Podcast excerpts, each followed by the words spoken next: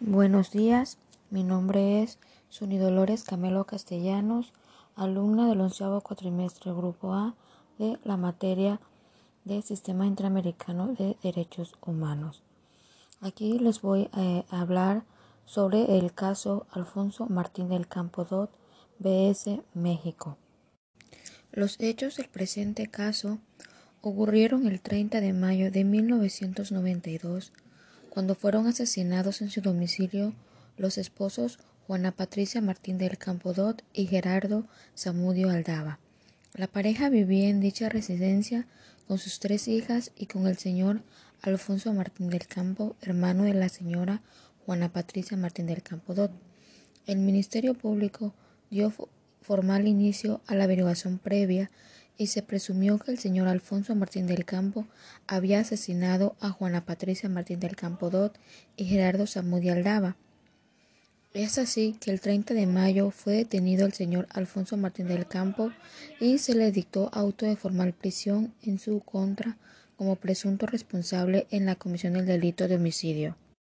Ya en mayo de 1993 se declaró al señor Alfonso Martín del Campo penalmente responsable del delito de homicidio cometido en contra de los señores Juana Patricia Martín del Campo Dot y Gerardo Zamudio Aldaba.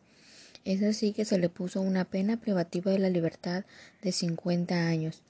Ya fue en agosto de 1993 se le confirmó eh, la, sentencia de, una, la sentencia de primera instancia y finalmente el señor Alfonso Martínez del Campo eh, presentó un recurso de revisión el cual fue rechazado. Es así que el 13 de julio de 1998 eh, presentó lo que es la petición ante la Comisión Interamericana de Derechos Humanos de lo que se, el, lo que se le había que se le había violado al, al, al señor este Martín del Campo. Es así que ya de, a partir del 10 de octubre del 2001 eh, se pidieron ciertos informes de mensualidad y de fondo eh, conforme a la cuestión. El 30 de enero del 2003, la, la Comisión Interamericana de Derechos Humanos eh, remitió el caso a la Corte Interamericana de Derechos Humanos. se presentó esta demanda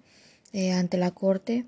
eh, con el objeto de que la Corte decidiera si el Estado violó los derechos consagrados en los artículos en los artículos 5 derecho a la integridad personal 7 derecho a la libertad personal el 8 que se refiere a las garantías judiciales el 25 la protección judicial de la Convención Americana así como el incumplimiento de las disposiciones del artículo 1.1 que es la obligación de respetar los derechos de dicho tratado en perjuicio del señor Alfonso Martín del Campo. Asimismo, se solicitó que pues el tribunal declare que el Estado pues era responsable por la violación de los artículos 6, 8 y 10 de la Convención Interamericana para prevenir y sancionar la tortura, ya que se dice que el señor eh, eh, Martín del Campo pues fue detenido arbitrariamente y este fue torturado por los policías federales de eh, la Ciudad de México. La, principal postura, más que nada, de, la, de, la, de lo que fue de los representantes de la víctima, del señor Martín del Campo, fue que se le velaron ciertos derechos como el derecho a la libertad personal porque fue eh, detenido arbitrariamente. También eh, no, se le, no se le respetaron las garantías judiciales como tal que nos enmarca nuestra constitución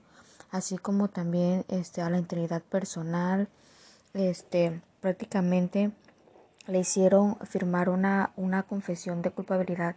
que pues todavía eh, no era algo certero, ¿no? Este también eh, fue, este, fue sentenciado a 50 años de prisión eh, por, un, este, por un secretario de acuerdos y no por un juez. Hubieron ciertas irregularidades por parte del Estado, ¿no? Por parte del órgano jurisdiccional y se le, se le hicieron, se le cometieron ciertas violaciones al señor Martín del Campo. Eh, por parte del Estado nos señala eh, la, la, parte del Estado es que sí se llevaron a cabo todas las diligencias posibles en, en conforme a la investigación, a la averiguación del, del homicidio de estas dos, de estas dos personas y que pues que ya este que ya el, la que ya la, la, corte ya no podía juzgar algo que, que ya este que ya era un caso juzgado que ya ya había una sentencia ya había sentenciado a 50 años y que pues ya el, caso ya estaba juzgado por parte de las leyes internas del estado. Este de igual manera que pues que se le, se le dio la oportunidad al señor Martín del Campo a que este eh, llevara a cabo todo, agotara todos los recursos para este, para, para demostrar su, su inocencia, lo cual pues sí lo hizo y pues no, como tal dice el Estado que pues como que no, no lo demostró. Es así que dice que pues ya la corte ya no puede juzgar, ya eh, es un caso que ya no puede ser juzgado más de tres veces o más de dos veces. Es, es así que dice que la corte ya no puede, este, ya no puede eh, juzgarlo otra vez. El, en la fecha del 26 de abril de, de 2004 se llevó la audiencia ante la Corte Interamericana de Derechos Humanos, pero nos dice que eh, el Estado en las primeras sesiones preliminares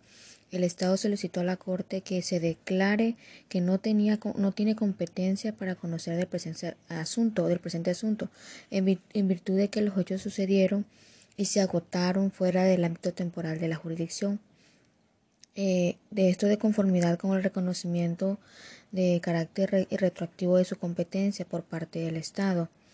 Es así que, que pues el Estado mexicano señaló que pues este, la Corte pues sobre ningún, de lo, sobre ningún motivo de los hechos relativos al proceso penal que se siguió en aquel tiempo en la jurisdicción interna en contra del señor Alfonso Martín del Campo, pues este, incluido la, la, la presunta, este, de, la presunta detención, la privación de la libertad eh, arbitraria y la denegación de la justicia, ya que el trámite pues ya se había llevado, este, ya se había llevado y finalizó como tal finalizó. Es así que este eh, la sala, pues, eh, la Corte de Justicia resolvió pues desechar por improcedente el recurso de revisión en aquel tiempo. Eh, no, se le, no se le dio seguimiento. Es así conforme lo que afirma el Estado que pues ya no, no tiene competencia la Corte de juzgar algo que ya estaba juzgado eh, ya, había, ya había, había, sentencia como tal y que no podría juzgarse más de tres veces conforme a lo que dice la Constitución, pues eh, la Corte ya estima, eh, estima que pues debería debe aplicarse el principio de retroactividad de las normas internacionales, este consagrado en la Convención de Viena sobre el derecho de los tratados y el derecho internacional general. Y este, de acuerdo con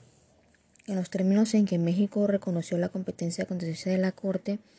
pues este acoge eh, la excepción preliminar de ration temporis interpuesta por el Estado, que la Corte más que nada que no conozca eh, las supuestas violaciones a la, a la Convención Americana ni a la Convención Interamericana contra la tortura ocurridas antes del 16 de diciembre de 1998 y declara en consecuencia que pues este que la que la corte eh, pues no es competente eh, pues analizar la segunda excepción preliminar que es conforme eh, pues a las violaciones y a todo lo que se llevó a cabo lo que padeció más que nada este lo que padeció este el señor Martín del Campo y es así que pues este en lo personal eh, en la corte pues resolvió decide más que nada acoger la primera excepción preliminar ration temporis interpuesta por el Estado, que es conforme al tiempo, ¿no? Al tiempo que ya no, ya no este, vale, ¿no? Ya no concurre. Este, y pues se archivó el expediente y pues se notificó al Estado, a, a la comisión y a los representantes de la víctima. Eh, conforme a mi opinión personal, este, pues eh, no fue algo justo eh, lo que padeció esta persona, el señor Martín del Campo, eh, la tortura, este, también que no se le dio como tal, el proceso no fue claro, no se le, no fue preciso, también de igual manera de que pues era hermano de una de las víctimas de, de, que, que fue de homicidio, ¿no? Y pues Este, en lo personal, pues siento que el Estado mexicano, los órganos jurisdiccionales eh, deben de actuar eh, legalmente, ¿no? Legalmente y pues eh, llevar a cabo todas las diligencias posibles para